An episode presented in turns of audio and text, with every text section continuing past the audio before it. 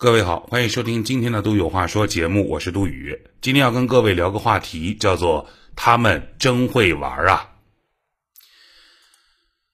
好几年前的某天下午，我和我的一个朋友心血来潮，突发奇想，我们下午就开车跑到了扬州，江苏扬州。到的时候已经是晚上了。为啥我俩要去扬州呢？就是为了体验一下传说当中的扬州三把刀的修脚刀。我们随意找了个小饭店吃了晚饭之后，因为俩人都喝了酒，所以我们选择了打车出行。出租车给我们推荐了当地的一个据说是很有名气的、手法很好的足疗店。那你想想，合适的这个温度啊。再加上那个按摩技师不错的技术，再加上安静的环境，再加上我们之前喝点酒，酒精的催化，所以我两个人呢就很快的睡着了。做好了之后被技师叫醒，我们俩去结账。结账的时候就发现我们应该是被宰了，什么火疗、电疗，这个疗那个疗啊，一顿招呼，项目密密麻麻。我们两个人加起来花了不少钱，但是在可以承受的范围之内，只是略微看着那个账单有些心疼。服务的技师跟我们说，这些项目当时都问过你们，你们是闭着眼睛答应的。你说跟谁说理去？我的那位朋友啊，年轻气盛，当时就想要找老板理论，因为当时挺晚的嘛，晚上十点多了，我就劝住了他，买了单。拉他回城，车上他问我为什么要拦他，我说：第一是我怂，人生地不熟；第二是人家既然敢这么玩，其实他就不怕你闹事；第三是我长期做电台的维权节目的经验告诉我，在瓷国的很多神奇的地方，很多事儿的维权的成本远远要高于你损失的成本。那天晚上十点多啊，你跟老板理论，理论来理论去，是吧？在大家都不冲动的前提下，你能怎么样？选择报警，警察来了协调，或者不管，到派出所做笔录，最后双方协调下啊，老板同意打个折，但是可能已经到夜里一两点了，我觉得不值当啊，所以这是我的三个理由。今天我要讲的内容不长，因为我没有什么评论。至于为什么没有评论，是因为我估计，即便写了，大概率也无法通过，所以大家自行体会。今天的内容我就说三件事儿，这三件事儿都是媒体公开报道的新闻。第一件事儿，在几年前，山东枣庄的农民老李看到了电视上介绍种植杨树可以发家致富。阎维文的歌里不也这么唱吗？一棵小白杨长在哨所旁，对吧？所以这个杨树啊，我们中国人是有感情的。他就买了树种，开始种植。他在自家的土地上栽种了七百多棵杨树。杨树属于速生型树种，如果你种植得当，没有病虫害的话，这树就蹭蹭的往上涨。在今年。老李看着树的粗壮程度，已经到了适合砍伐的时候，所以呢，他就请来了四个同乡的好友啊，这酒肉伺候，大家吃饱喝足，帮我干干活。他们五个人一起把他自己家种的七百棵杨树给砍了，然后啊，重点是这个然后，因为李某。没有取得树木伐木许可证，他本人和他的四个朋友被公安机关抓获。检方认为，新闻里的原话，检方认为李某等人擅自砍伐林木，数量巨大，应以滥伐林木罪追究其刑事责任。近日，法院以滥伐林木罪为由，判处李某有期徒刑两年，缓刑两年。并处罚金一万元，其他四名参与采伐的被告人被判刑六个月到一年不等的有期徒刑，缓刑一年。新闻的相关图片在我微信公众号里面有。这是第一件事儿。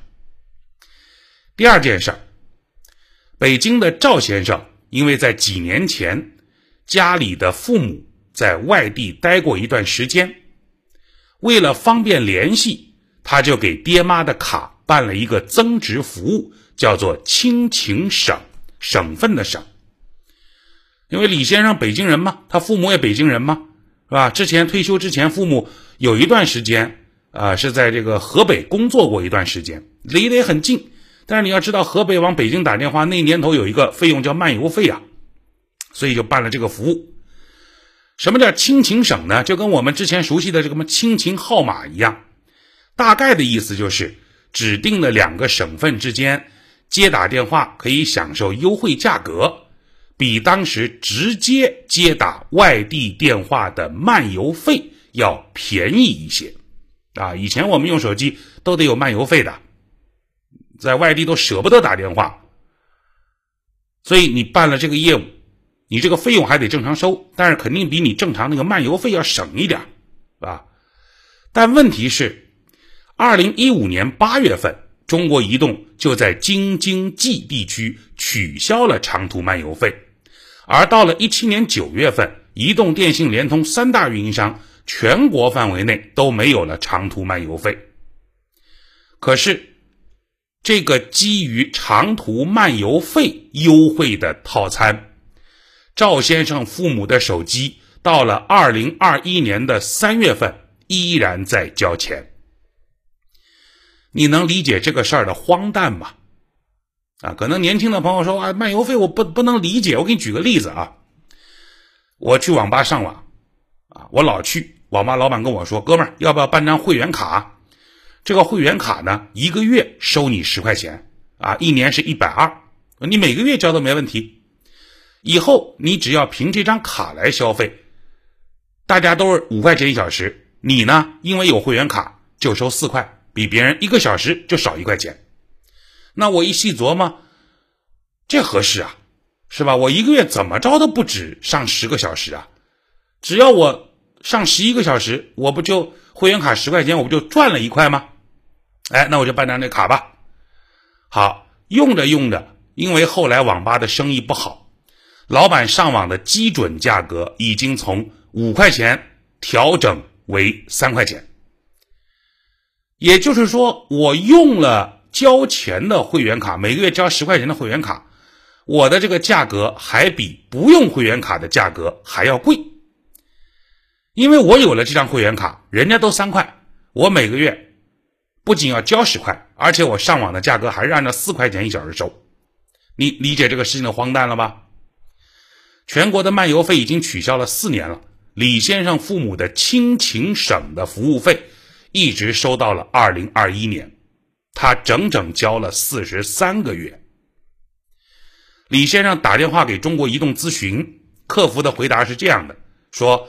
因为你没有主动取消这项业务啊，在我们的系统里，如果你没有主动取消，即便这个业务本身已经不存在了，但是我们还是要收费的。你看看这样的系统高级不？就问你高不高级，服不服气？新闻链接公众号的文章里有。这是第二件事儿第三件事儿湖南的有一位姓黄的女士要去北京出差，所以她就在微信里面这个买火车票。微信里面不是有一个什么小程序啊什么的同城服务，然后就选择了微信里面的同城翼龙这个平台购买火车票，没问题吧？大品牌啊，有实力。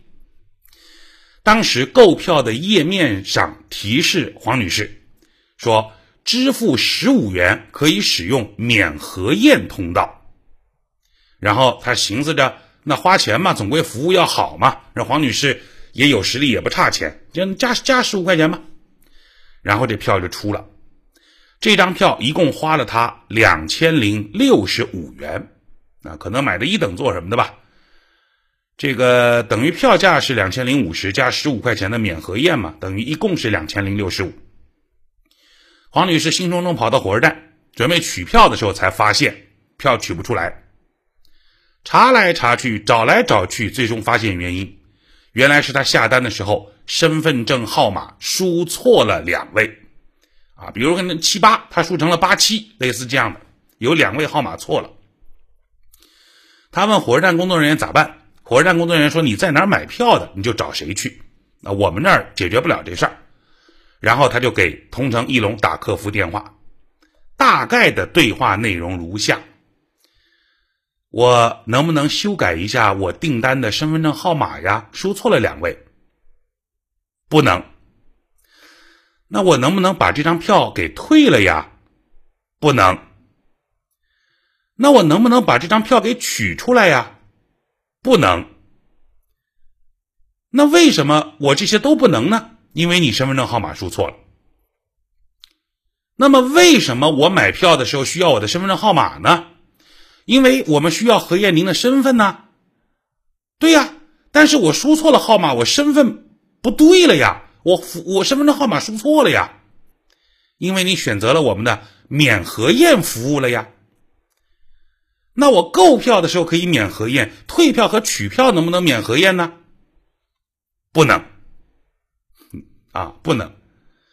黄女士唯一的选择就是她没得选择，这事儿只能拉倒，没有任何其他第三条路。三条新闻我说完了，我没有什么评价啊，没有什么评价，有评价也说不出来。最后就说一句：天不怕地不怕，就怕他们。有文化，因为他们是真会玩啊！今儿都有话说，就说这么多。